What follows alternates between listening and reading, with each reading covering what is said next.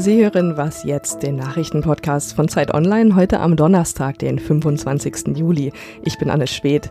Wir sprechen heute über die mögliche Wiederwahl von Spaniens Regierungschef Pedro Sanchez und es geht um den Abgang von Saraya Gomez, der ehemaligen Antidiskriminierungsbeauftragten der Schulen in Berlin. Jetzt gibt's aber erstmal die Nachrichten. Der neue britische Premierminister Boris Johnson hat wenige Stunden nach seinem Amtsantritt sein neues Kabinett vorgestellt.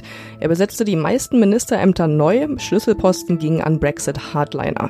Neue Innenministerin wird Preeti Patel, neuer Außenminister wird der Ex-Brexit-Minister Dominic Raab. Dafür entließ Johnson seinen Konkurrenten um das Premierministeramt Jeremy Hunt. Johnson bot Hunt zwar einen anderen Posten an, den lehnte Hunt aber ab.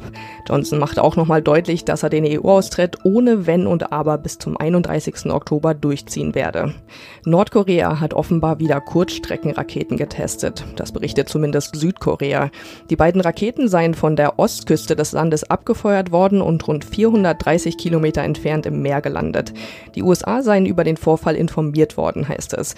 Südkorea und die USA hatten zuletzt geplant, gemeinsam Übungen zu absolvieren. Nordkorea drohte daraufhin letzte Woche wieder Nukleartests und Übungen mit Langstreckenraketen durchzuführen.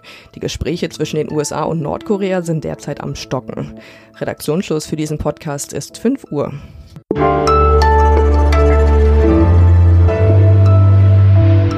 Willkommen zu Was jetzt an diesem Donnerstag. Ich bin Erika Zinger. 170 Abgeordnete haben gegen ihn gestimmt und nur 124 waren für ihn. Der spanische Ministerpräsident Pedro Sanchez ist im ersten Anlauf nicht vom Parlament wiedergewählt worden. Ja, das war zu erwarten. Nun wird am Donnerstag erneut abgestimmt. Ob es jetzt diesmal klappen wird, will ich jetzt von Julia Macher wissen. Sie ist unsere Spanien-Korrespondentin und bei mir am Telefon. Hallo Julia. Hallo. Also Sanchez braucht jetzt am Donnerstag eine einfache Mehrheit.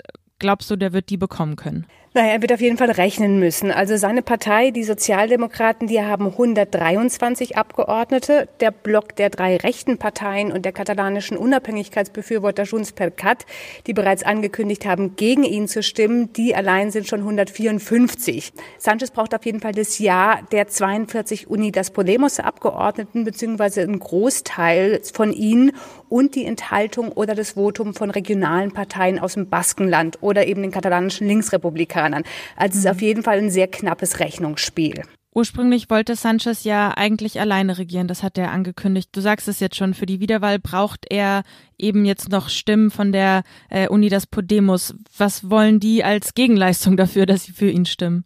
Na, ursprünglich wollten sie Ministerien mit Macht. Und zwar wollte Podemos den Posten als Vizepräsidenten, und zwar eines starken Vizepräsidenten. Zu dessen Aufgabe sollte zum Beispiel die Koordination von allen Ministerien gehören, die mit sozialen Rechten zu tun haben. Also so ein bisschen so eine Art portugiesisches Modell. Äh, die Sozialdemokraten haben dazu Nein gesagt und waren lediglich zu laut Podemos symbolischen Zugeständnissen bereit, äh, nämlich die Podemos-Fraktionschefin Irene Montero zur Vizepräsidentin zu machen und ihr vielleicht noch das Ministerium für Jugend und Wohnung äh, zu geben. Das war Podemos bisher zu wenig. Sie will, wollen auf jeden Fall noch einen Zuschlag, also ein Ministerium, mit dem sie Weichen stellen können, zum Beispiel Justiz oder Infrastruktur. Äh, darüber wurde gestern Nachmittag verhandelt. Ob es geklappt hat, das wird sich heute zeigen.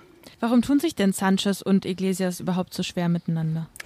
Es sind beides Politiker, die ihre Partei sehr personalistisch, sehr personenbezogen führen. Beide sind so ja Alpha-Tiere der Macht, die auch ein bisschen in ihrer eigenen Blase leben. Also Pedro Sanchez hat zum Beispiel nicht verstanden, dass die Zeit dieses Zwei-Parteien-Systems, also bei dem sich die konservative Volkspartei mit den Sozialdemokraten abgewechselt hat, dass die vorbei ist. Und äh, Pablo Iglesias hat auch sehr spät erst erkannt, dass er vielleicht nicht einfach so jetzt mal die Hälfte der Macht für sich beanspruchen kann. Er wäre nämlich selbst gerne Vizepräsident äh, geworden und ist auf dieser Personalie auch sehr lange rumgeritten. Immerhin, er hat dann Rückzieher gemacht und auf das Amt des Vizepräsidenten verzichtet.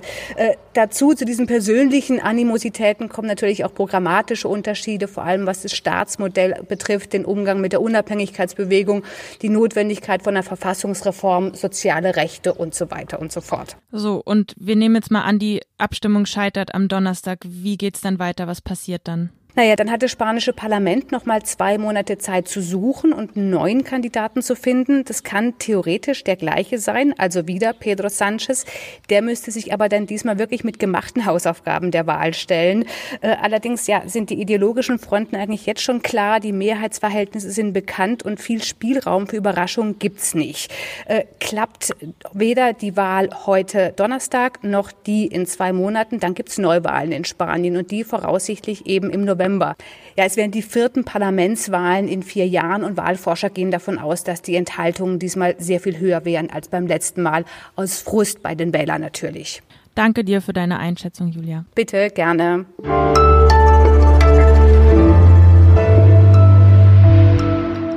Und sonst so?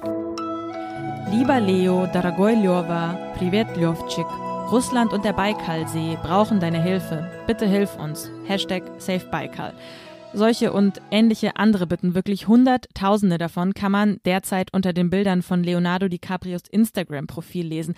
Angefangen hat damit der russische Account Ganz Ulan-Ude und nur zur Erklärung, Ulan-Ude ist eine Stadt in Sibirien in der Nähe des Baikalsees. Aber wie kommen die Leute jetzt darauf, dass gerade DiCaprio den Baikalsee retten könne?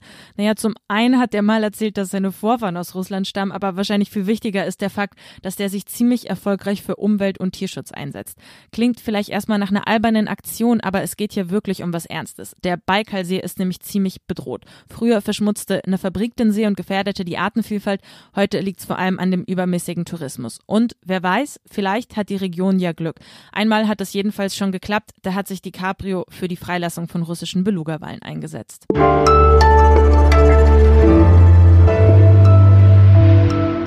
Als sie ins Amt kam, da war das ja eine kleine oder eine große Sensation. 2016, da wurde Saraya Gomez Antidiskriminierungsbeauftragte für die Schulen in Berlin. Das war neu damals, das gab es noch nicht und das war ein ziemlich starkes Zeichen, weil Berlin sich eben eingestand, es gibt an unseren Schulen Diskriminierung und wir wollen was dagegen tun. Ja, und jetzt hört Saraya Gomez auf und viele fragen sich, warum eigentlich? Meine Kollegin Judith Luig aus dem Gesellschaftsressort hat Saraya Gomez getroffen und mit ihr über ihren Abgang gesprochen. Hallo Judith. Hallo. Vor ungefähr einem halben Jahr, da hat Gomez in einem Interview mit der Taz noch gesagt, dass sie ihre Arbeit auf einem guten Weg sehe. Jetzt hört sie auf. Was ist da passiert? ähm, die war auch auf einem sehr guten Weg. Also äh, als die, die Stelle geschaffen wurde, waren viele Leute so ein bisschen skeptisch. Auf der einen Seite die Verwaltung, weil sie ähm, so dachten, wir öffnen jetzt die Büchse der Pandora. Wenn wir sagen, kommt alle mit euren Vorwürfen zu uns, dann äh, gibt es irgendwie Tausende, die sich beschweren. Und viele von diesen Fällen sind vielleicht gar nicht rassistische mhm. äh, Vorfälle oder äh, diskriminierungsrelevante ähm, Vorfälle. Und äh, man hat sich, das sagte mir der damalige Staatssekretär Mark Rackles, eigentlich so ein bisschen naja, sagen wir mal so zögerlich drauf eingelassen mhm. äh, auf diese ganze Geschichte. Und ähm, er war dann aber sehr, sehr begeistert von ihr, so wie auch viele. Und auf der anderen Seite kommt sie so aus dieser Community, mhm. ähm, in der wird sie sehr geschätzt. Diesen Menschen, Sarah Gomez, ist mhm. in seiner fachlichen äh, Kompetenz, aber auch irgendwie in ihrer ganzen Leidenschaft ist irgendwie sehr viel Vertrauen entgegengebracht worden. Ich glaube, das hat sie auch sehr gut äh, eingelöst. Die hatte das ja von Anfang an nicht so wirklich einfach, kann man sagen. Also zum einen eine, ja, eine progressive Frau, die jetzt in diese ja vielleicht noch sehr veralteten mhm. Strukturen mhm. der Berliner, ja, Berliner Bildungsarbeit kommt und zum anderen dann ähm, sich in so einem Laden bewegt als schwarze schwarze Frau, der so mehrheitlich von weißen Männern dominiert wird. Also ich sehe da so die eine Erzählung von, mhm. sie ist am System gescheitert. Jetzt gibt's aber auch Leute, die sagen, das war vielleicht schon lange geplant, dass man sie loswerden wollte. Naja, dieses System, in das sie kommt, ist, musst du dir vorstellen, ist ja ein System von äh, Lehrern. Mhm. Also nicht nur die Schule ist von Lehrern besetzt, sondern in der Verwaltung sind auch ganz viele Pädagogen.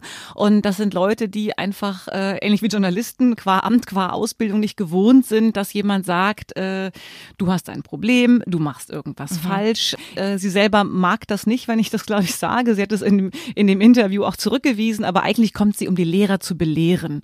Und das hat äh, vielen nicht besonders gut gefallen. Und natürlich ist es so, wenn es eine Stelle gibt, wo sich Leute hinwenden können zu Rassismus, dann gibt es vielleicht auch sehr viele äh, Zahlen dazu, die dann sagen, wir haben jetzt, sagen wir mal, irgendwie, weiß ich nicht was, 700 Vorfälle mhm. von Rassismus gehabt und ein anderes Bundesland, was dieses Wagnis nicht eingegangen ist, meinetwegen Hessen oder Nordrhein-Westfalen oder so, die stehen dann sehr viel besser da.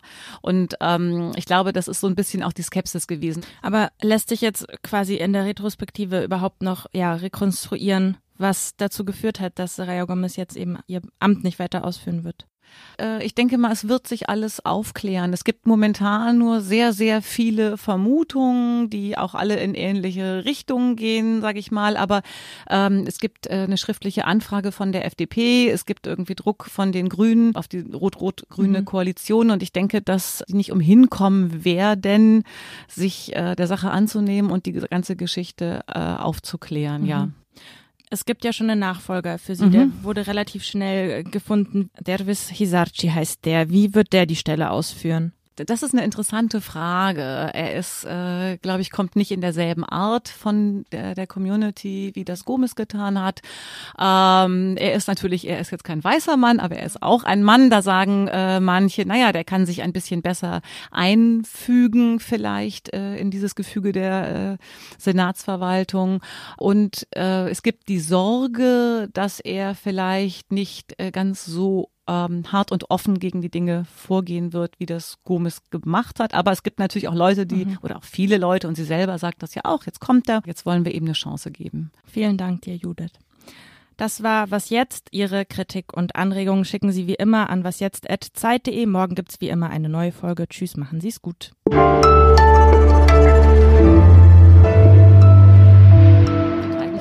Migrationsrat von Berlin zuerst immer gesagt, naja, wir wissen nicht, ob wir wirklich zusammenarbeiten wollen mit dem Senat, ob wir ihm wirklich trauen. Und dann gab es diese, ähm, diese Person Saraya Gomez und dann hat der Migrationsrat gesagt, okay, der trauen wir.